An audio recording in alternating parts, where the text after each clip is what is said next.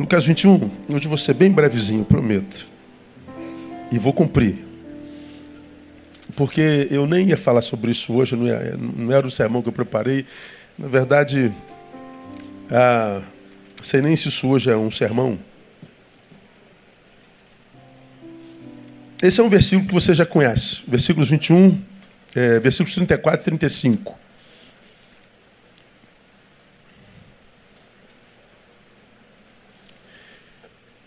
Eu, como qualquer brasileiro, estava acompanhando as redes, as mídias sociais, os jornais, ah, com relação à expectativa da prisão do presidente Lula. E há tanta gente que me pede para falar sobre, eu nunca falo e nunca vou falar. E a questão é muito simples: eu sou pastor de igreja, não sou político. E nós vivemos de uma forma tão polarizada que a gente perdeu a capacidade de dialogar, ou a gente não consegue mais dialogar. Se eu falo que Lula não merecia ser preso, quem acha que ele deve ser preso vai me odiar e não vai concordar. Eu digo Lula mereceu a prisão, quem é adepto de Lula vai odiar, não vai entender. Todos estão mergulhados na sua verdade e todos estão plenamente convencidos de que a verdadeira verdade é a sua. E não há mais a possibilidade da gente chegar a um denominador comum. Nós estamos vivendo hoje no Brasil especialmente no Brasil, o que Hegel chamaria da estratégia da tesoura. Nós estamos divididos em duas em dois polos, né? A tesoura, você sabe, ela tem duas vertentes, né? E quando elas se juntam, ela corta, elas se movimentam.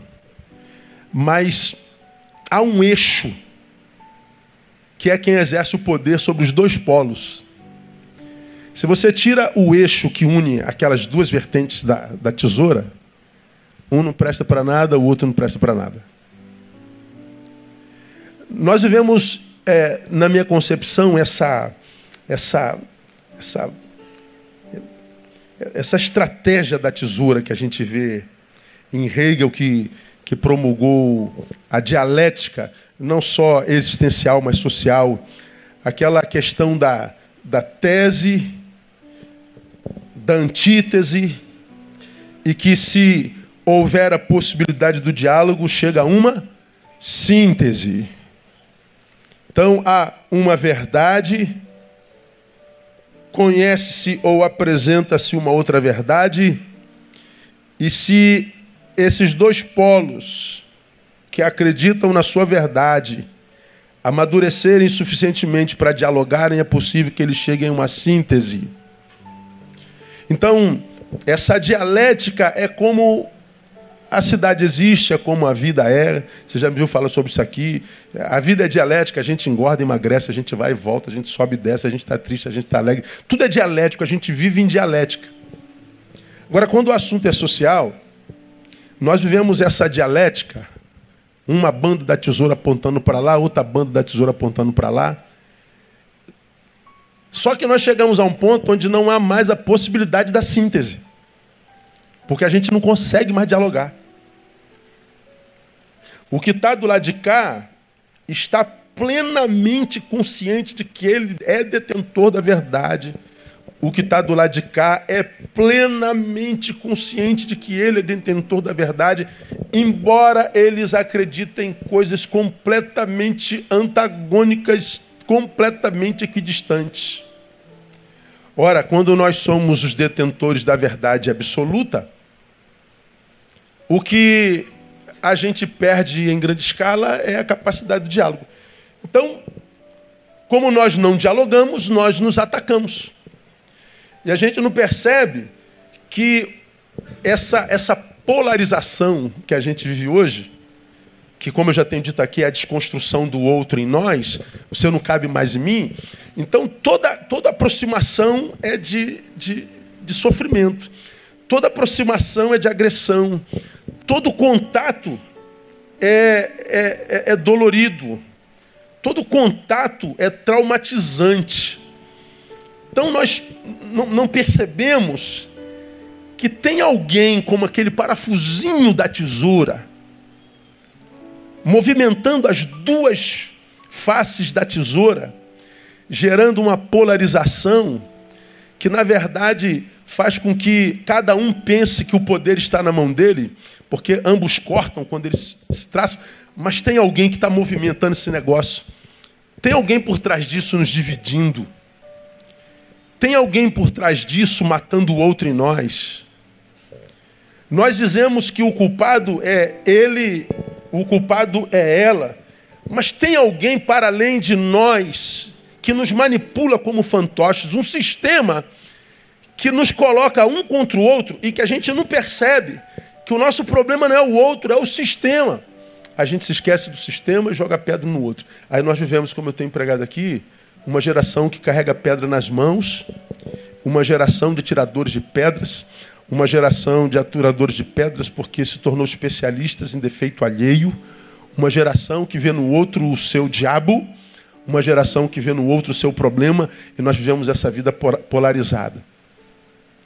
Bom, não tem como não viver sequela nisso, independente de qual seja a sua verdade. Porque a gente vai matando o outro em nós, nós vamos nos guetizando. Só nos relacionamos com quem pensa igual. Quem se relaciona com quem pensa igual para de crescer. Tem jeito.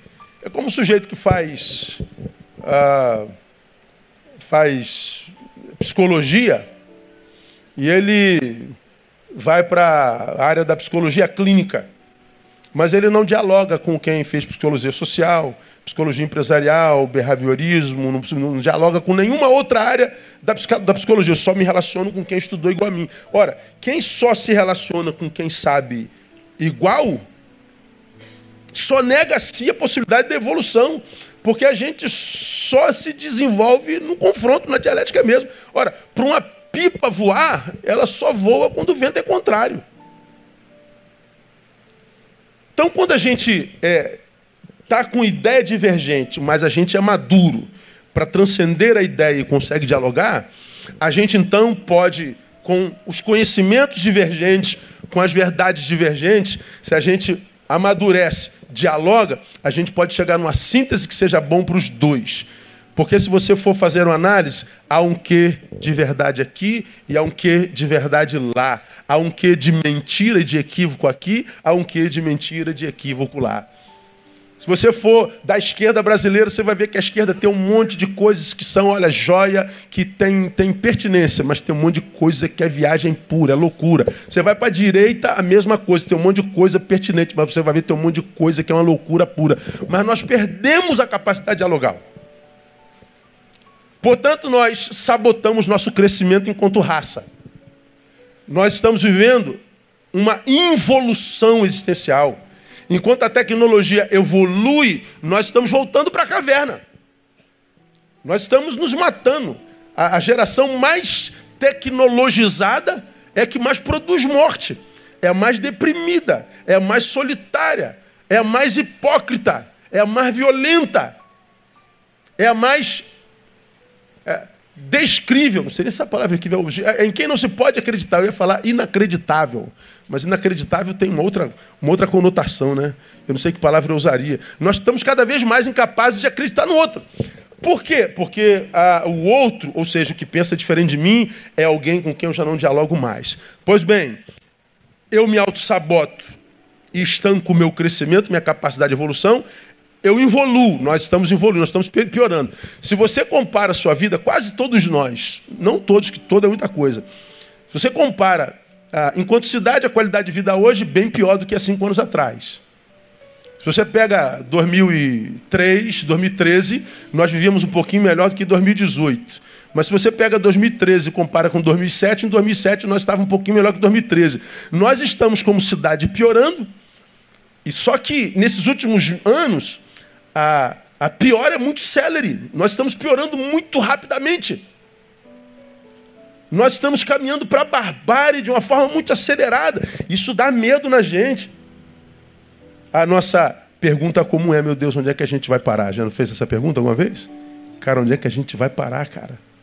Que loucura é essa? Que insanidade é essa? O que está acontecendo com a gente? Porque a gente perdeu o controle da cidade nós não sabemos o que pode acontecer. Nós sabemos que nós somos todos cidadãos de uma cidade que carregamos um alvo nas costas. Há um alvo nas tuas costas e a qualquer momento alguma coisa te acerta. A gente anda com medo. Pois é, essa polarização não só produz involução, como produz solidão. Solidão, solidão. E qual é o problema da solidão? Porque nós temos na nossa gênese uma palavra do Criador que diz: não é bom só.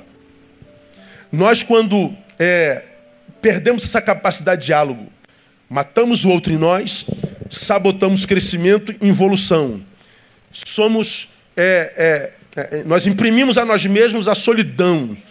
E a solidão é a, a, a extração da possibilidade de viver-se o que a gente busca desde que nasce felicidade. Ou seja, uma vida que vale a pena ser vivida. Nós somos uma geração de gente que se auto-sabota o tempo inteiro. Ah, esses dias eu estava nas minhas devoções, nas, nas, minhas, nas minhas elucubrações, não é? E eu fiquei olhando para a minha vida, eu que trabalho com multidões e lido com gente o tempo inteiro, me perguntando, Neil, quem são suas referências hoje? Tem uma, uma. Não sei se eu apaguei, tomara que não. Tem, nós temos uma ovelha que é a Cíntia, que mora na Itália, mas ela está no Brasil. Aí ela, ela falou, pastor, estou indo embora daqui a pouco. Ela vai embora que, alguns dias na frente. Ela falou, poxa, o senhor me indica alguns livros para eu levar para a Itália? Ah, tá difícil de achar um livro assim, assim, assado tal. Aí eu indiquei para ela sete livros ah, entre é, evangélicos não, mais não do que sim. E aí ela falou, pô, você não pode mandar mais três? Aí completa logo dez. Não, eu apaguei o, o, o torpedo dela. Aí depois ela mandou, me manda também é, gente que o senhor ouve. Quem é que o senhor ouve hoje no Brasil? Aí eu falei, eu não ouço ninguém, Cíntia. Não estou ouvindo ninguém. Depois que eu respondi Cíntia, eu estava no meu gabinete e fiquei pensando, cara, qual ser humano é minha referência hoje? Qual ser humano é tua referência? Pega a sociedade. Quem é a tua referência? Pega, pega uma referência eclesiológica na igreja evangélica. Quem é a tua referência? Pega na política. Quem é a tua referência? Pega na vida profissional, no teu ramo. Quem é a referência? Quais são os seres humanos que hoje nos inspiram? É fácil achar um ser humano que inspira hoje, sim ou não? Cara, é, é impressionante. Nós estamos cada vez mais sendo empurrados para a solidão mesmo. Nós estamos cada vez mais sendo empurrados para um gueto, onde o mundo é cada vez menor, é cada, mais, cada vez mais opresso, compresso. É um mundo onde a vida parece que ela vai sendo, sendo espremida, ela vai sendo tomada por um vácuo que, que muitas vezes ela, ela parece que dentro de nós clama por, por voar, por fluir, por respirar, por voar, mas parece, eu não sei se você sente isso, é como se a gente estivesse preso, a vida estivesse comprimida dentro de nós querendo, querendo como borboleta voar, como uma, como uma lagarta passar por uma, por uma metamorfose, querendo fluir. Nós temos fome de vida, nós temos vontade de vida, nós temos ânsia pela vida, mas parece que a vida se tornou incapaz e impossível de ser vivida. Nós vivemos tensos, nós vivemos reprimidos e comprimidos. As portas estão abertas. Mete o pé e vai. Mas há alguma coisa lá do lado de fora que nos desestimula. Nós não temos mais essa, essa, essa inspiração. A vida tem perdido a sua inspiração. Me dê uma razão, pastor, para ir para a vida. Me dê uma razão para ir para o lado de fora, que vale a pena. A vontade, parece que quase que ampla, total e restrita, é de compressão mesmo, da vontade de nos retirarmos para nós, por causa daquilo que no que nós nos transformamos. É um tempo ruim de ser. Parte disso é por causa dessa polaridade. O outro é inviável. Nós estamos vivendo numa geração de gente completamente certa de que detém a absoluta verdade. Ele estuda na faculdade que a verdade é relativa, mas todo mundo vive a realidade da verdade absoluta. É impossível que esteja errado, é impossível mais ainda que ele esteja certo, é impossível que eu não esteja coberto de razão, é mais impossível que haja algum tipo de razão nele. Pois é, a gente não dialoga, se auto-sabota impossibilitando evolução, a gente piora cada vez mais e a gente é carcomido pela solidão. A gente trafega, portanto, contra a natureza que é comunitária, não é bom só. A nossa natureza é comunitária. A vida comprimida. Aí vem aí Lucas capítulo 21, versículo 34, olha lá. Você já me viu falar sobre isso lá atrás. Diz assim: Palavras do Mestre. Olhai por vós, por vós mesmos. Não aconteça que os vossos corações se carreguem. A, a tradução mais plena poderia ser sobrecarreguem. Não aconteça que os vossos corações se carreguem ou sobrecarreguem de glutonaria, de embriaguez e dos cuidados da vida. E aquele dia vos sobrevenha de improviso como um laço porque há de vir sobre todos os que habitam na face da terra. Bota o outro.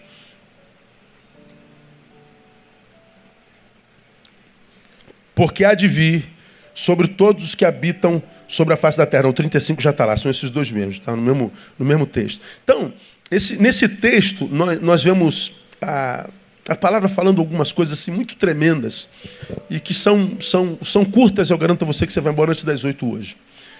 Primeiro, a palavra está dizendo: olha, que os teus olhos estejam em ti mesmo, olhai por vós mesmos. Se há uma vida que da qual você deve cuidar, é a tua. Cuida da tua vida. Olhai por vós mesmos. Há uma palavra de Paulo a Timóteo, lá na frente, onde ele diz para Timóteo, enquanto pastor: cuida de ti mesmo e do teu ensino, pois fazendo isso, salvarás tanto a ti mesmo como aos que te ouvem. Paulo está dizendo, como um pastor que está partindo, a um pastor que está começando: Timóteo, cuida de ti mesmo e do teu ensino. Timóteo perguntaria, mas por que eu tenho que cuidar de mim mesmo, Paulo? Eu sou pastor, eu cuido das pessoas. Não, cuida de você mesmo. Porque se você se cuida e cuida do teu ensino, você se salva e salva quem te ouve. Então, você não salva o outro cuidando do outro, Timóteo. Você salva o outro cuidando de si mesmo. Ninguém consegue salvar o coletivo sem antes salvar o privado. É como, como você que anda de avião como eu aí constantemente. Disto em caso de despressurização, máscaras cairão sobre você. Se você estiver do lado de alguém ou de uma criança, é, coloque primeiro a máscara na criança e depois em você. É isso que está dito lá, não? Não. Coloca primeiro a máscara em quem? Em você mesmo e depois na criança. Por quê? Salve-se e depois salve a criança. Por quê? Você pode tentar salvar a criança e no meio do caminho se perder. Perde a criança e perde você também. Quer salvar alguém? Salve-se a si mesmo. E essa autossalvação não é egoísmo, é estratégia existencial. Cuida de ti mesmo. Por quê? Só um ser saudável, verdadeiramente saudável, consegue olhar para quem quer que seja de forma saudável. Um ser doente tem na doença que lhe acometeu a visão adoecida também. E toda vez que eu olho para quem quer que seja, eu vejo de forma doente também. Ou seja, não há como doente achar saudável no seu caminho. Não há como um saudável deixar de identificar os saudáveis entre os pretensos doentes e identificar os doentes entre os pretensos saudáveis. Qual é a diferença de uma visão saudável de uma vida saudável? Eu posso olhar para aquele outro que na minha visão seria tudo doente, tudo coxinha, tudo petralha, verme, bandido, maldito. Olha, entre aqueles malditos existem benditos. E só quem tem olhar saudável vai identificar os benditos de lá. E mesmo que ele esteja no meio de malditos, ele não abre mão dos benditos. Por quê? Eu dependo do bendito para ter plenitude. Então, quando, quando Jesus diz assim, cuida de ti mesmo, ele está falando, irmãos, de, de, de, algo muito sério. Ele está falando de amor próprio. Ele está falando de, de, de uma necessidade extremamente importante para o dia de hoje. Porque nós estamos tão envolvidos com os outros, porque nós vivemos globalizados em rede, nós somos tão, tão, tão bombardeados pelo outro, estamos tão intrinsecamente ligados, que parece que viver a nossa própria vida se tornou impossibilidade. Semana passada teve o, o acampamento dos adolescentes. Imagina, eu e você nascemos antes do fenômeno telefone celular. Quem nasceu antes do celular aqui? Levante a mão, antes do celular. Levante bem alto. Então, a maioria de nós. Você nasceu antes da internet. Então, nós vivemos antes da internet. A gente sabe como é que é a vida antes da internet. Amém ou não? A gente sabe. Agora, o menino que nasceu no, no evento internet, como é que ele pode imaginar o que é a vida sem internet? Na cabeça deles é o seguinte: existe, existia vida antes da internet? Deixa eu ver se eu acho aqui. Quer ver? Tem um diálogo. Não, não era para falar isso, não. Que eu, que, eu, que eu salvei de um menino conversando com a sua avó. Ah, Jesus, podia achar. Me mostra aqui, Jesus. Ó, um jovem perguntou: Vovô, como você viveu antes? Sem tecnologia, sem smartphone, sem internet, sem computadores, sem TVs plasma ou LED, sem Netflix. Como é que você viveu sem rede social? Meu Deus, como a senhora viveu sem drones, sem celulares, tablets, notebooks e laptop? O vovô respondeu: Como a sua geração vive hoje? sem orações, sem compaixão, sem honra, sem respeito, sem vergonha, sem esforço, sem responsabilidade, sem modéstia. Nós, as pessoas nascidas no século passado, somos abençoadas. Nossa vida é prova viva disso. Enquanto andávamos de bicicleta, não usávamos capacetes. Depois da escola, jogávamos até anoitecer no bairro, sem medo. Nós brincávamos com amigos reais, não com amigos virtuais. Se tivéssemos sede, beberíamos águas da mangueira, não em garrafas. Não havia perigo de compartilhar o mesmo copo de suco com quatro amigos. Não ganhamos peso comendo junk food, nem nos aconteceu nada caminhando com os pés descalços. Nunca usamos um suplemento para nos manter saudáveis. Nós costumávamos criar nossos próprios brinquedos e brincar com eles até cansar. Os pais não eram ricos, eles davam amor, não coisas materiais. Não tínhamos telefones, celulares, DVD, PlayStation, Xbox, jogos de vídeo, computadores pessoais, internet, redes sociais. Nós tínhamos amigos e amigos reais. Nós visitávamos a casa do nosso amigo sem termos sido convidados e apreciávamos a refeição com eles. Chegávamos na hora do almoço. Os parentes viviam nas proximidades para aproveitar o tempo da família. Podemos estar em fotos em preto e branco, mas você pode encontrar memórias coloridas nessas fotos. Somos uma geração única e mais compreensiva, porque somos a última geração que ouviu seus pais, avós e tios. Também respeitamos mestres, professores e o padre e o pastor da nossa paróquia e da nossa igreja. Somos uma adição, uma edição limitada. Todos os dias somos menos. Aproveite enquanto você pode, aprenda conosco e tenha em mente que nos deu muito trabalho construir esse país que hoje estão destruindo. Demais, não? É não?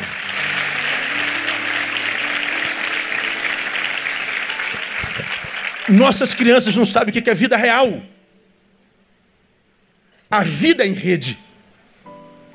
Como em rede não há pele, não há emoção, como nossos dedos não conseguem digitar o afeto que a gente comunica lá, toda palavra que a gente comunica vai como um canivete ferindo alguém.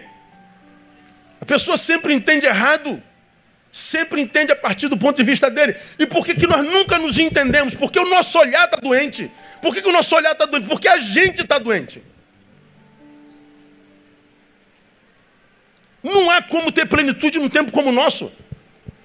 Essa forma doentia de ser, que só produz dor, violência, morte desrespeito, toda sorte de coisas que, que, que, desqualificam a vida, é produto de uma geração que adoeceu, de uma geração composta por sujeitos adoecidos. Então Jesus começa dizendo: olhai por vós mesmos. Agora, olha que coisa interessante.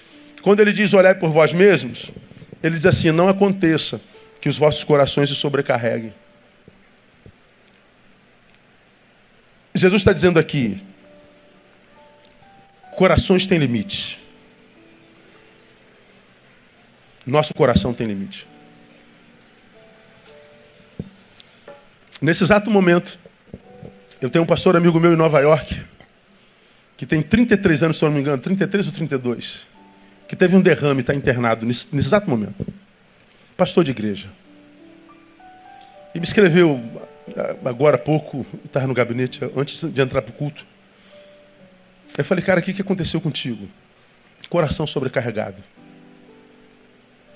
Corações têm limites. O seu coração não suporta tanto lixo o tempo todo. O seu coração não aguenta tanta pressão o tempo todo. O seu coração não aguenta tanta rixa. O seu coração não aguenta tanta podridão. O seu coração não aguenta tanto ódio. O seu coração não aguenta tanta crítica. Seu coração não aguenta tanta inverdade. O seu coração tem limite. E é o que Jesus está dizendo aqui: que não aconteça que o seu coração se sobrecarrega, ou seja, ele tem limite, eles podem se sobrecarregar, eles podem passar do limite daquilo que ele pode suportar. E qual é o problema? Se eu não respeito o limite do meu coração, eu, eu eu impossibilito a vida. Porque você vai em Provérbios 4, 23, não precisa nem abrir. Sobre tudo que se deve guardar, guarda o teu o quê? Coração. Por que, que a gente deve, sobretudo, guardar o coração? Porque dele procedem as saídas da vida. As fontes da vida. A vida que eu vivo, vivo a partir do conteúdo do meu coração. O meu coração determina a qualidade de vida que eu vou ter no caminho. O que, que habita teu coração hoje? Meu coração está cheio de mágoa, pastor. Meu coração está cheio de ódio. Meu coração está indignado, pastor. Meu coração está lotado de raiva, pastor. Pois é, tua vida será produto desse ódio que te habita. Tua vida será a proporção dessa angústia para a qual você se tornou casa e moradia. Não há quem possa ajudar. Quando Jesus diz que o teu coração não se sobrecarrega, ele está dizendo: cuidado com a forma com a qual você existe hoje. Cuidado com a forma com a qual você se relaciona hoje. Cuidado com a gestão do teu coração. Você pode bloquear as saídas da vida, as fontes da vida. Aí nós vemos um monte de zumbis existenciais caminhando pela rua. De gente que está vivo, mas não consegue viver. De gente que tem razão para celebrar, mas não consegue enxergar as razões para celebrar e nós vivemos essa mortandade. Gente, é uma, é uma, é uma insanidade. Quando a gente tem um pouquinho de sanidade, analisa essa insanidade ampla, total e restrita, a gente diz: Meu Deus, será que o próximo sou eu? A gente tem medo de enlouquecer. Tem medo de enlouquecer? Fala a verdade. Cara, é uma loucura. De vez em quando aparece em você um você que você não conhece. De vez em quando aparece em mim um eu, eu digo, meu Deus, de onde que esse cara veio? É tu aí dentro, né? Eu. Me dá uma vaguinha que você vai ver só como é que eu venho para fora e estrago tudo. Você que é da comunidade do amor, você que é morada do Espírito Santo, você que tem a vocação de amar e amar o próximo a ti mesmo, de vez em quando você é tomado por uns ódios, por umas indignações, por umas vontades de tomar a rédea e fazer justiça com a própria mão. Você sabe do que eu estou falando, não? Meu irmão, assim, Neil, da onde vem esse monstro, esse Hulk ficando verde? Eu vejo minha mão ficando verde assim, eu falei, opa, tá amarrado em nome de Jesus, né? Parece que é um monstro dentro da gente querendo ficar verde. E poder dizer, Neil, esmaga. Já sentiu isso? Ou eu estou falando para plutonianos, kryptonianos? Há dentre nós um potencial destrutivo sem precedentes. Eu, Neil, conheço o meu índice de maldade. Eu sei o quanto eu posso fazer mal. Eu não sei se você sabe a teu respeito. Mas eu sei do meu índice de maldade. Eu sei o que eu seria se Deus não me tivesse alcançado na minha juventude. Eu sei até que profissão eu teria. E eu sei que tipo de profissional seria eu. Então eu sei, porque já ministrei a você aqui, você se lembra disso, não tem como esquecer isso. Qual é o mal com o qual a gente tem que se preocupar então? Você já aprendeu? O mal contra o qual eu tenho que lutar não é o mal que fizeram a mim, mas o mal que é despertado em mim quando o mal que fizeram a mim se encontra com ele. Sim, Jeová tem poder de me fazer mal. Damiana tem poder de me fazer mal. Paulinho tem poder de me fazer mal. Isso não é o problema. O problema é que o mal que eles fizeram a mim se encontra com o mal que me habita. E quando esse mal que fizeram a mim se encontra com o mal que me habita, e esse mal que me habita acorda, se ele me domina, ele acaba com a minha vida. E ele não acaba sociologicamente, nem existencialmente a priori. Não, ele vai minando minhas forças, ele vai matando meu ser devagarinho. Ele vai primeiro tirando o sorriso dos lábios, ele vai tirando a fé no outro, ele vai tirando a minha capacidade de transcendência de me relacionar com Deus.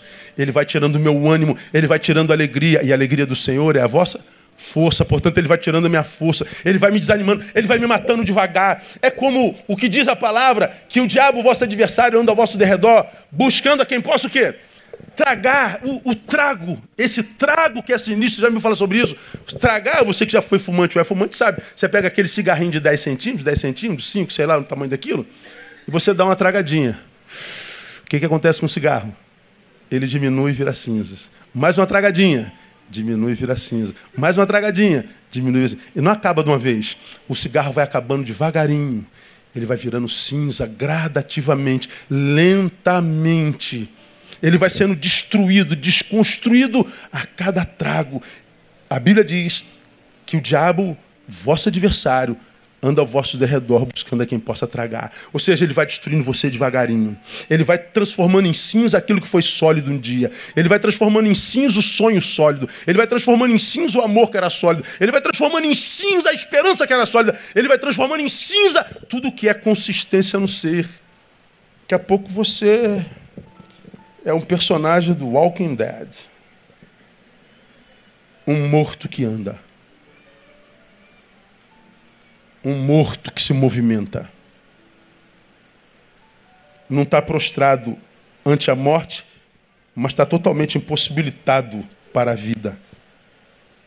A gente vai sendo desconstruído. Por quê, irmão? Porque o coração se sobrecarregou. Eu, eu tenho tentado cuidar do meu coração, mas dá um trabalho cuidar do nosso coração terrível. A gente tenta bloquear todas as portas, mas não tem jeito, cara. A produção dessa geração é tão ruim que ela entra, a gente não sabe por onde. Aí, quando você vê, você dorme hoje, cara, querendo viver 200 anos, feliz. Amanhã tu acorda querendo morrer. Puxa, acordei de novo, que desgraça. Aí, aí você fala, meu Deus, de onde vem essa angústia? De onde vem essa tristeza? De onde vem essa desesperança? De onde vem essa, a, a, essa, essa, falta de vontade para com a vida? De onde vem isso? Ontem eu estava tão bem, hoje você está angustiado. Ora, se não veio de fora, veio de dentro. Então o texto está dizendo: seu coração tem limite. Se a gente não gesta o nosso próprio coração, se a gente não reconhece os nossos limites, se a gente não consegue entender, irmãos, essa relação que precisa ser restaurada, mas tem um bendito de um parafuso na estratégia das tesouras, mexendo essas duas vertentes. Tem gente manipulando a gente. O nosso problema não é o outro, a nossa luta não é contra carne e sangue. O meu irmão, o meu semelhante não deveria ser tratado como meu inimigo. Nós estamos lutando contra o inimigo errado. Estamos sendo manipulados. Corações têm limites. Se você me perguntasse como é que você acha que está o coração da sociedade, pastor, está no limite. O que nós vamos ver e já estamos vendo é síncopes. É gente enlouquecendo mesmo. Gente pirando assim aos borbotões. Para mim, nós estamos a um passe da barbárie, um, um, um passinho da barbárie. E vocês ficam vendo ah, uma vertente dizendo: ah, acaba com a polícia, abaixa a polícia militar, abaixa a polícia. Tira a polícia militar das ruas. Tira. Você vai ver o que, que se transforma isso aqui.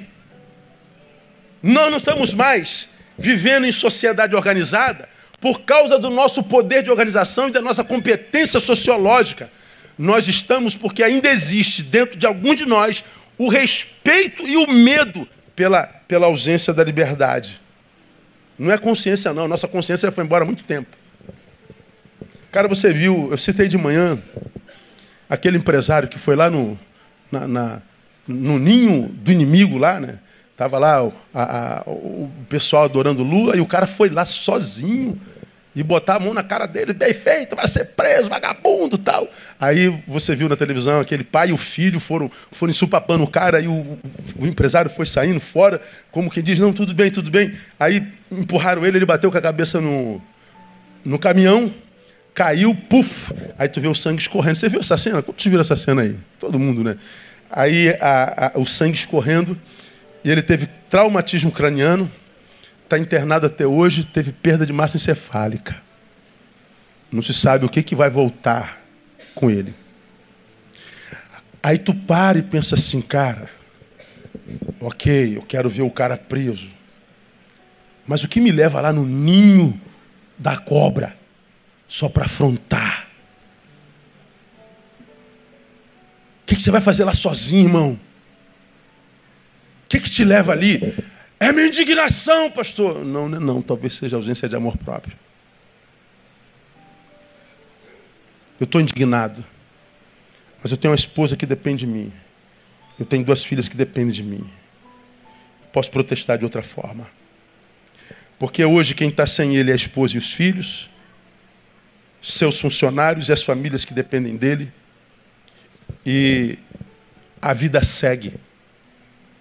Por outro lado, nós vemos a total desconsideração para com a vida alheia. A total desconsideração e a, que, que, é produto da incapacidade de ver o sujeito como ser holístico, como ser integral. Ele não é só alguém que pensa politicamente diferente de mim.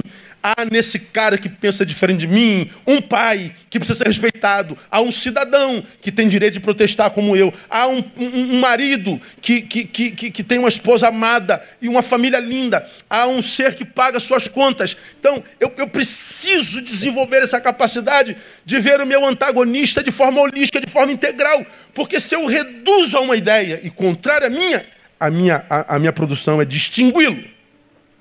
Nós estamos Irmãos, com pedras na mão, produzindo assassinatos nos nossos afetos o tempo inteiro. Nós temos sangue na mão. Nós todos carregamos um quê de culpabilidade. Nosso coração está empanturrado. Nosso coração está cheio. Nós temos dificuldade de respirar. Seu coração tem limite. Guarda isso. Segundo, são três pontos. O que sobrecarrega nossos corações são os excessos. Não aconteça que os vossos corações se sobrecarreguem de, glutona, de glutona, oh, palavra difícil, glutonaria e de embriaguez e dos cuidados dessa vida. Se sobrecarrega de glutonaria. O que, que é glutonaria? Alguém sabe? Quem é o glutão? Olha, você está sentado provavelmente do lado de um. O glutão é o que faz o quê? Come demais? Quem come demais, diga eu, pastor. Ó, glutão, glutonaria. O que, que é embriaguez? Embriaguez. Quem é o embriagado? O que bebe demais. O glutão faz o quê? Come demais. E o embriagado? Bebe demais. Come e bebe demais. Ele está falando que a gente tem que parar de comer e de beber? Não, ele está dizendo cuidado com os excessos. Só que quando a palavra fala sobre excessos, comida e bebida, ele não está falando da comida e da bebida. Ele está falando dos cuidados dessa vida. Ele está falando das coisas materiais apenas. Quando você risca da tua vida a dimensão transcendental e se reduz à carne que você é, não tem jeito. Você vai mergulhar nessa carne de cabeça e vai viver excessos. Ele fala da glutonaria, comer demais, da bebedice, da, da, da embriaguez, que é beber demais, e dos cuidados dessa vida. Ele está dizendo, quando o seu coração se sobrecarrega, ele está dizendo, seu, seu senso de valor adoece. Quando o seu coração está tá, tá, tá, tá sobrecarregado, perdão, você adoece. Sua visão adoece. Seu senso de valor adoece. E o que, que a gente faz? A gente se carnifica. A gente perde a capacidade de ver aquilo que os nossos olhos não veem a gente perde a capacidade de captar aquilo que só pela visão espiritual nos captaria, captaríamos. e de perceber aquilo que só pela percepção espiritual nós perceberíamos. Aquelas coisas a respeito das quais a Bíblia diz: aquilo que Deus preparou para os que o amam. Quantos aqui amam ao Senhor? Diga eu amo ao Senhor. Então, ele diz que o que ele preparou para mim para você, os olhos não veem. E os ouvidos? Não ouvem. E o coração? Não capta. Peraí, peraí, peraí, peraí. Tu me ama? E está dizendo, Deus, que não vem nem, nem uma barrinha de ouro, não, teu olho não vê. Não vê uma picanha assim, mal passada, assim, com aquela dois dedos de. Não, não, não, você não vê, não. Pô, mas o que tu tem para mim não me faz arrepiar, não? E, e tremer? Não, não, não, teu coração não sente, não. Não vem como algo perceptivo pela audição, um soma. Não, não, não, não, não, não, não, não, tem nada disso aí. O que eu tenho preparado para os que me amam, percepções humanas não chegam lá. Ele está falando de transcendência, gente. Lembra que eu falei de fé aqui outro dia? Fé é dom. É um dom que Deus dá para nós. Você crê porque Ele quis que você cresce. Ninguém pode vir a mim se o Pai que me enviou não o trouxer. Vós não escolhestes a mim, eu vos escolhi a vós. Eu creio porque Ele quis que eu cresce. Fé é dom. E a fé é o quê? É algo que Deus nos dá para ir a uma dimensão na qual a gente só vai pela fé. Não tem como chegar lá se não for pela fé. É uma outra dimensão. Por isso, quando eu preguei sobre isso, eu falei assim: é engraçado, né? Eu vejo um monte de gente que não tem fé, não crê, que vive falando de fé, tentando entender fé, tentando falar de Deus, tentando falar de coisas espirituais. Ora, se você não tem fé, quando o assunto for espiritualidade, o máximo que você deveria produzir era silêncio. Porque a fé nos leva a uma dimensão onde a gente não pode chegar sem ela. Só consegue nessa dimensão quem é abençoado com essa fé. Nessa dimensão, você consegue entender o que o que nos ama gerou para nós, que é aqui, ó. É a nossa subjetividade. É algo que a nossa competência intelectiva não explica. É, é como aquela paz que ele diz que nos daria uma paz que excede o quê? Todo entendimento. Não tenta entender, psicólogo. Não tenta entender, filósofo. Não tenta entender, sociólogo. Para com essa palhaçada, o povo da PUC, da USP, da UFRJ. Para desse negócio, ô, bobão. Essa paz não se explica. Se experimenta e vive. E nem quem a experimenta consegue explicá-la. Tenta explicar essa paz que você sente. Não dá, meu. Pastor, explica aí. Eu não sei te explicar isso, cara. Você simplesmente sente. Você está no meio do furacão e você vê todo mundo desesperado. Por alguma razão você está em paz. Você diz assim, cara, não era para você estar tá desesperado, não era para você dar um tiro na cabeça, não. Não era para você quebrar todo mundo, pega um pedaço de pau, arrebenta todo mundo, e você diz, tudo dará certo, tudo ficará bem, Deus está no controle. Você fala, ah, tu é um frouxo, tu é um palhaço, tu é um panaca, fizeram lavagem cerebral, não, não justifica, não, não entenda. Pois é o que Deus preparou para os que o amam. Não é carro, não é dinheiro, não é coisa, não é casa. É a capacidade de trafegar nesse mundo louco, de corações sobrecarregados, onde nós produzimos a extinção do outro, porque o nosso olhar adoeceu, onde a solidão nos carcome. E, a despeito de viver nesse tempo, você encontra equilíbrio. Você se protege dos excessos. Vai lá, come a tua carne, irmão. Mas não precisa comer um quilo.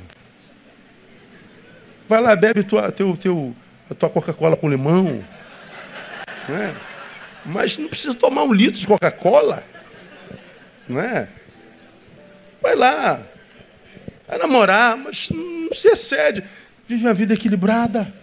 Deixa um pouquinho para amanhã, a vida não acaba hoje não.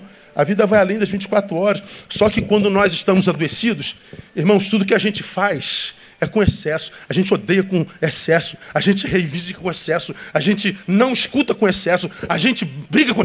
Não tem mais equilíbrio. Pô, fala baixo, meu. Uxa, senta aqui, vamos conversar. Não, uxa. A gente não consegue mais controle. A gente não consegue mais respirar. A gente não consegue mais contar de 1 a 10 para começar a se defender. Se é que a gente precisa se defender. Nós estamos sobrecarregados. São os excessos. Vai trabalhar, irmão. Mas descansa, não precisa se matar de trabalhar. Vem para a igreja adorar o Senhor, mas não precisa passar sete dias aqui. Vai estudar, mas dorme um pouquinho. Sim, esteja com os amigos, mas não esquece da esposa, do marido. Equilíbrio. O que, que Jesus está dizendo? Quando o nosso coração se empanturra disso, que essa sociedade está cheia, ela começa a adoecer o nosso senso de valores. E nós vamos viver o excesso. Excesso, sobretudo, de materialismo nós sonegamos a nossa transcendência. Ou, ou, ou nós adoecemos o senso de valores, relegamos o espiritual para segundo plano ou a plano nenhum. E o problema é que quando a gente coloca o espiritual em segundo plano, é como se ele não tivesse lugar nenhum. Porque o Cristo diz que a gente deve buscar primeiro o quê? O reino. As coisas, ele acrescenta. Você já ouviu isso aqui mil vezes. Cuida do que é meu, Neil, que do que é teu, cuido eu. Você imagina, cara, você está tentando administrar sua vida e você não consegue. Tenta administrar só espiritual. Tente colocar Jesus no lugar dele. Coloque o reino no lugar dele. Você vai ver se esse Jesus no lugar dele não reorganiza a tua vida todinha. Você vai ver se Jesus no lugar dele não vai botar todas as coisas no lugar certinho. Agora tu tira Jesus do lugar, vai pronto. Acabou. É uma, é uma desorganização ampla, total e restrita. Parece que um tsunami passou sobre nós. Meu Deus, onde é que eu estava que eu não vi isso tudo? Pois é, tarde demais. Bom, irmãos, ah, os tempos estão mudando. O terremoto já está acontecendo aqui na gente, né? Um terremoto lá na Bolívia que tremeu aqui. Teve gente aqui no Rio de Janeiro que disse que sentiu. Tá rindo, irmão? Não foi na tua casa. Vai. Avenida Paulista, você viu, né? Todos os prédios foram, foram, foram é, evacuados. Tudo tremendo. Eu falei, meu Deus, tem terremoto no Brasil, já, já teve furacão aqui agora. E, e, e tudo que é desgraça está chegando. As novas enfermidades aparecendo tudo. Estamos com, com, com epidemia de coqueluche, epidemia de cachumba. A, as doenças estão tudo voltando, sarampo. Meu Deus, nós estamos voltando para a caverna, nós estamos evoluindo, nós estamos piorando. Meu Deus, o que está acontecendo com a gente? Pois é, irmão. Corações sobrecarregados atrai tudo que é ruim. Mas atraímos da vida o que oferecemos a ela. Corações têm limites, o que sobrecarrega são os excessos. Deixa eu terminar. O responsável pela gestão de nosso coração somos nós mesmos. O responsável pela gestão do coração é o seu dono. O 35 diz lá, ó, que os nossos corações não se sobrecarreguem. 35. Porque há de vir sobre quem mesmo, irmão? Todos os que habitam onde? Você habita na face da terra, meu ou não? Então essa sobrecarga vem sobre você também. Vai vir sobre todo mundo. Todo mundo vai se sentir assim empanturrado.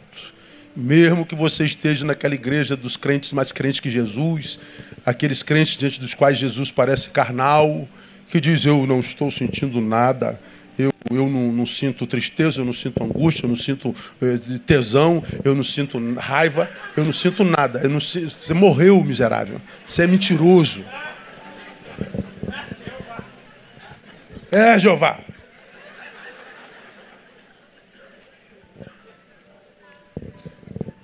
Essa espiritualidade que não tem nada a ver com Cristo, que só nega a si o direito de ser humano plenamente.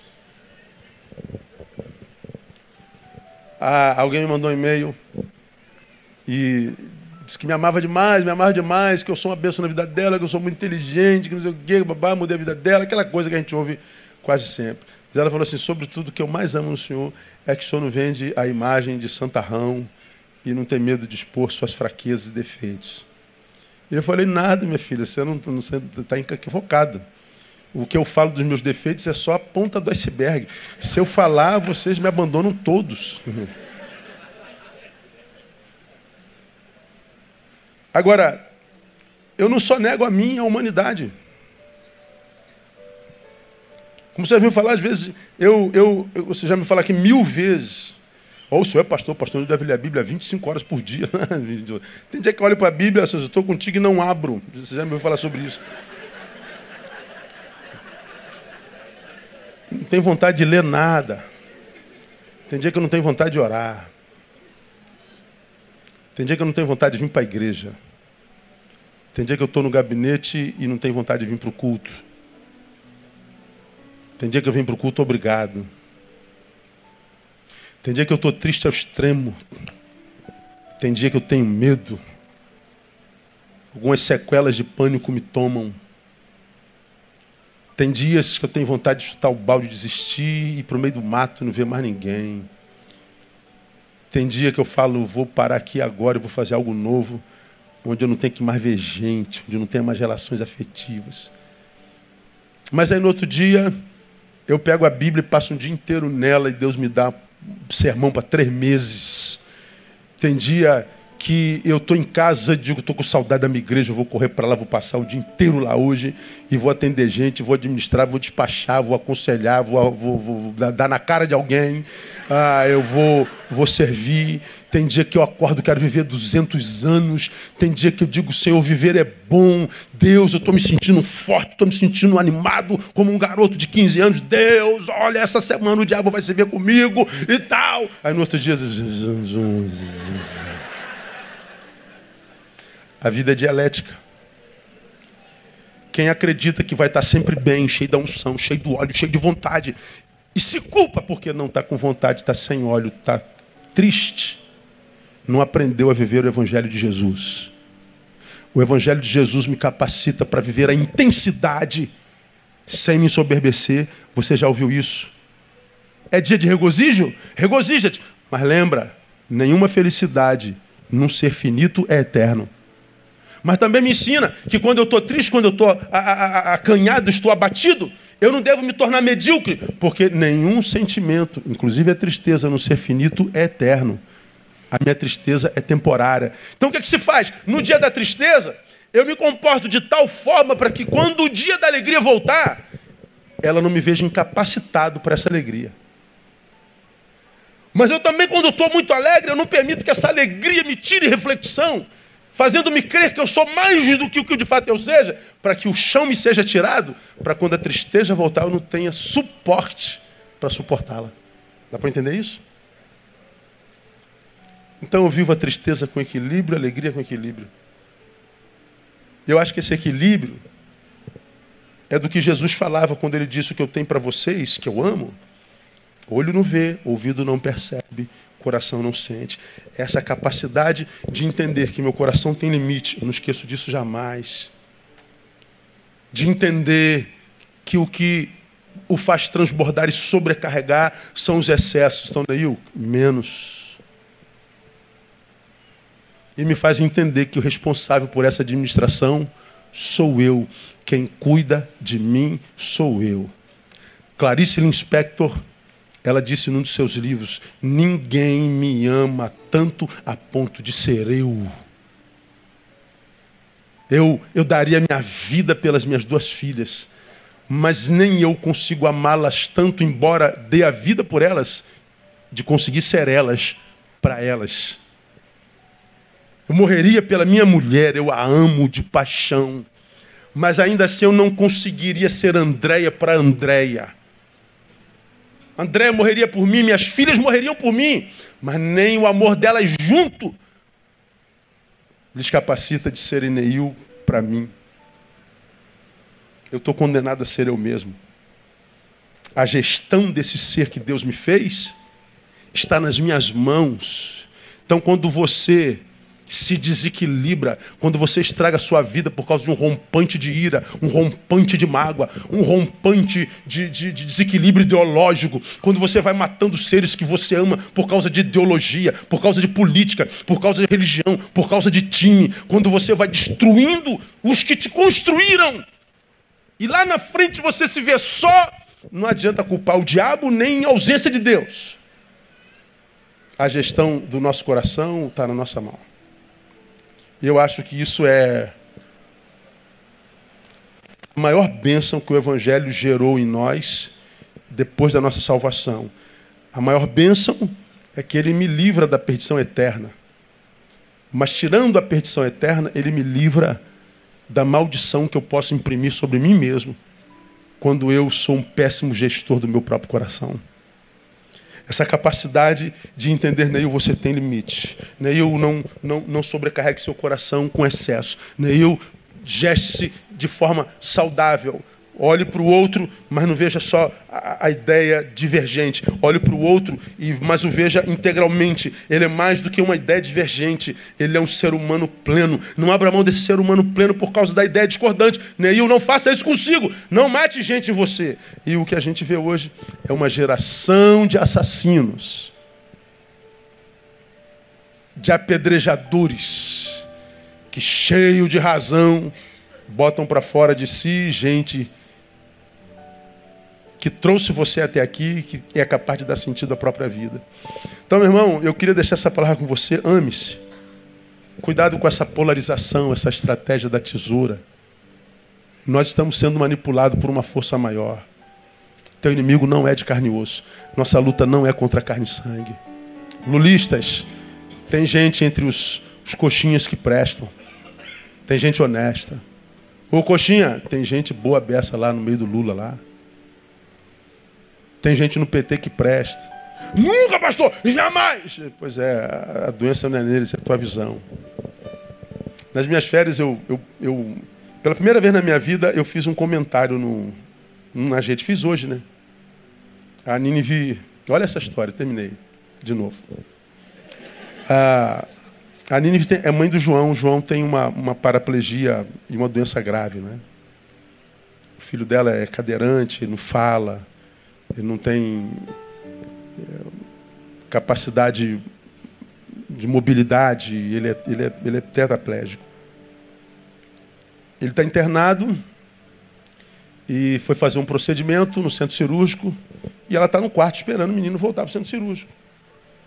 Dá uma hora, duas horas, três horas, o menino não volta. Ela foi lá no, no posto de enfermagem. Cadê meu filho? Não, ele ainda está no centro cirúrgico. Mas, esse procedimento é muito curto, dura minutos. Não, ele está lá, deve ter não sei o quê. Bom, o João já estava no CTI há mais de duas horas. Só que não avisaram a mãe. Ela, quando chegou no CTI, encontrou uma enfermeira maligna que começou a debochar dela. Que tipo de mãe é você que larga o filho aqui, mais de duas horas aqui, você não cuida do seu filho? Pô, eu nunca vi uma mãe tão dedicada quanto aquela mulher. Nunca vi alguém que abdicou da própria vida para cuidar do filho.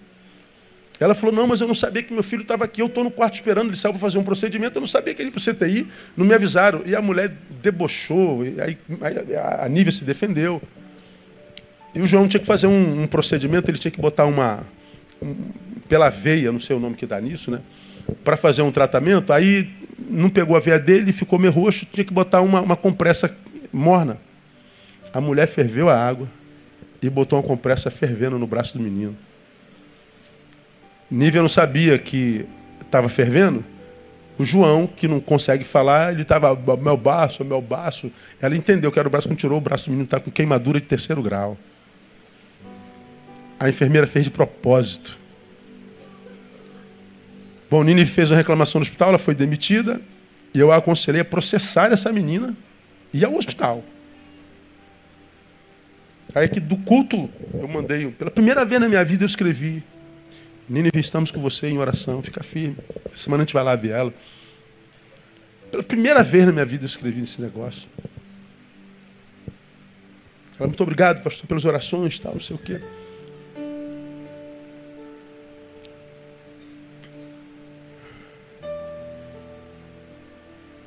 A gente pode usar esse negócio para abençoar alguém que foi vitimizado pelo outro. A gente pode abençoar uma mãe que viu seu filho ser covardemente usado para atingi-la por uma enfermeira. Que não só é enfermeira, é enfermeira de CTI. Que não só é enfermeira de CTI, é enfermeira de CTI pediátrico. Não gosta de CTI de criança? Vai fazer outra coisa na vida, meu. Ali é só por amor. Então você pode usar a rede para abençoar alguém, mas você pode usar a rede para destilar o seu veneno. Em nome da sua ideologia. E o que você está fazendo é matando e sendo morto. O que você está fazendo porque não faz com amor é construir o seu futuro, é empanturrar o teu coração. Estou falando para não protestar? Não. Eu estou falando para você cuidar dos excessos. Porque isso tem o poder de te absorver e de te sequestrar. Você então se auto-sabota. Minha oração, minha igreja amada, é que Deus lhe dê maturidade para ser um bom gestor do seu próprio coração. Olhai por vós mesmos. Se você não suporta cuidar da vida alheia, cuide. Mas faça isso depois que cuidar da sua. Porque a gente está num avião despressurizado e a gente precisa se salvar para salvar alguém. Quem tem entendimento, entenda. Quem tem ouvidos, ouça o que o Espírito diz à igreja. E que ele te dê um coração saudável no nome de Jesus. Amém? Vamos aplaudi-lo. Vamos ficar em pé. Vamos embora. Aleluia. Vamos orar. Ah, pega na mão desse irmão que está do seu lado aí. Seja um canal da bênção de Deus na vida dele hoje. Nós vamos encerrar o nosso culto hoje. Vamos pedir nada para nós, não. Peça para esse irmão que está do seu lado, como a gente faz às quartas-feiras. Você pode estar tocando na mão de um alguém que está sobrecarregado demais. Eu ia fazer um apelo aqui, mas não vou chamar ninguém na frente, não que eu ia tocar muito nas emoções dos outros hoje. Você pode estar segurando a mão de um cara que está assim, com os nervos à flor da pele. Você pode estar segurando a mão de uma mulher que está às vias de se suicidar. Você pode estar segurando a mão de alguém que já perdeu toda a esperança. Você pode estar segurando a mão de alguém que acabou de fazer uma besteira no caminho em casa e correu para a igreja. Você pode estar segurando a mão de alguém que está vivendo um momento muito, mas muito pior do que o seu. E Deus colocou do teu lado, quem sabe, para te dar a oportunidade de abençoá-la. Então, ao invés de pedir algo para você hoje, peça para essa pessoa que está do seu lado, pergunta o nome dela se você não sabe. Qual é o teu nome, meu irmão? Guarda o nome dela e ore por ela, se você não sabe. O que, que você vai fazer? Peça por ela o que você pediria a Deus para si. Pastor, eu estou precisando de calma. Deus, dá tranquilidade para o meu irmão. Eu estou precisando de sabedoria para lidar com os meus filhos, meu marido, minha esposa. Dá, sabedoria para o meu irmão. Deus, eu estou precisando de, de, socorro financeiro. Abençoa a vida financeira do meu irmão. Deus, eu estou precisando de estratégia para o que eu tenho que enfrentar essa semana. Dê sabedoria para o meu irmão. Peça para o teu irmão que você deseja para você. E eu quero profetizar nessa noite: o que, o que você deseja para teu irmão, Deus vai usar. A Bíblia diz que ele cria o fruto dos lábios. Você já aprendeu isso? Ele diz: Eu crio o fruto dos lábios. Você vai produzir o que deseja para o teu irmão, ele vai tomar isso, vai abençoar o teu irmão, mas ele vai fazer isso através de você. Então, quando Deus passa por você para chegar até nele, ao passar por você já te abençoa. Quando Deus passa por nós para chegar alguém, Ele vai tirando toda aquela desgraça, irmão. Ele vai renovando a nossa força, Ele vai nos dando graça. E se você é alguém que ainda crê, louve a Deus pela fé que tem, porque o diabo tem conseguido tirar a fé de muita gente e a gente não pode fazer nada. Então feche os seus olhos, mas abra sua boca e abençoe esse irmão que está do seu lado. Deixa Deus usar a tua voz, deixa Deus usar a tua boca. Essa boca que tantas vezes murmura, maldiz, essa boca que tantas vezes xinga, que declara derrota, deseja mal, empresta para Deus hoje. Deixa Ele usar para abençoar alguém no nome de Jesus. Deixa Ele usar para salvar, para renovar as forças, para pôr de pé, para gerar nova esperança, novo fôlego, nova vida no nome de Jesus. Oh, aleluia! Deus, eis a voz da tua igreja que sobe como o som de muitas águas. Eis os frutos do lábios que nós acreditamos tu transformarás em fruto. Eis a voz do milagre, Deus. Eis a voz da renovação. Eis a voz da esperança a voz do consolo, eis a voz da restituição que sobe como o som de muitas águas. Ouça a voz da tua igreja nessa noite, Deus, e que tu possas transformar essa voz em semente, que tu possas, ó Deus, gerar um milagre na vida desse pai, dessa mãe desesperada, desesperado. Gera, ó Deus, saúde na vida desse filho abandonado desse profissional desempregado, dessa casa abalada pelo divórcio. Ó Deus, que essa noite seja uma noite de renovo, de força, de esperança. Que aquele que entrou aqui envergonhado saia debaixo de dupla honra no nome de Jesus. Ó Deus, desce com teu Espírito Santo, gera alegria no coração daquele cuja tristeza tomou Que essa noite, ó Deus, tu possa nos batizar com a alegria do Senhor, que é a nossa força. Faz com que nós saímos daqui com a nova disposição de vida. Se tu não mudares as coisas hoje, muda o olhar com o qual nós vemos as coisas. Que essa noite seja uma noite, ó Deus, divisora de águas nas vidas dos meus irmãos. Seja uma noite para a glória do teu nome. Seja assim, Deus, porque nós oramos e abençoamos o teu povo no nome de Jesus. Que a graça bendita de Jesus Cristo, o amor de Deus, o Pai, e a consolação e a comunhão do Divino Espírito Santo repouse sobre a vida de cada um de vós, desde agora e para sempre e sempre. Amém. E aleluia. O melhor aplauso ao Senhor, toda honra e glória sejam dadas a Ele. Boa semana a você, até quarta-feira, se Deus quiser. Dá um abraço no teu irmão.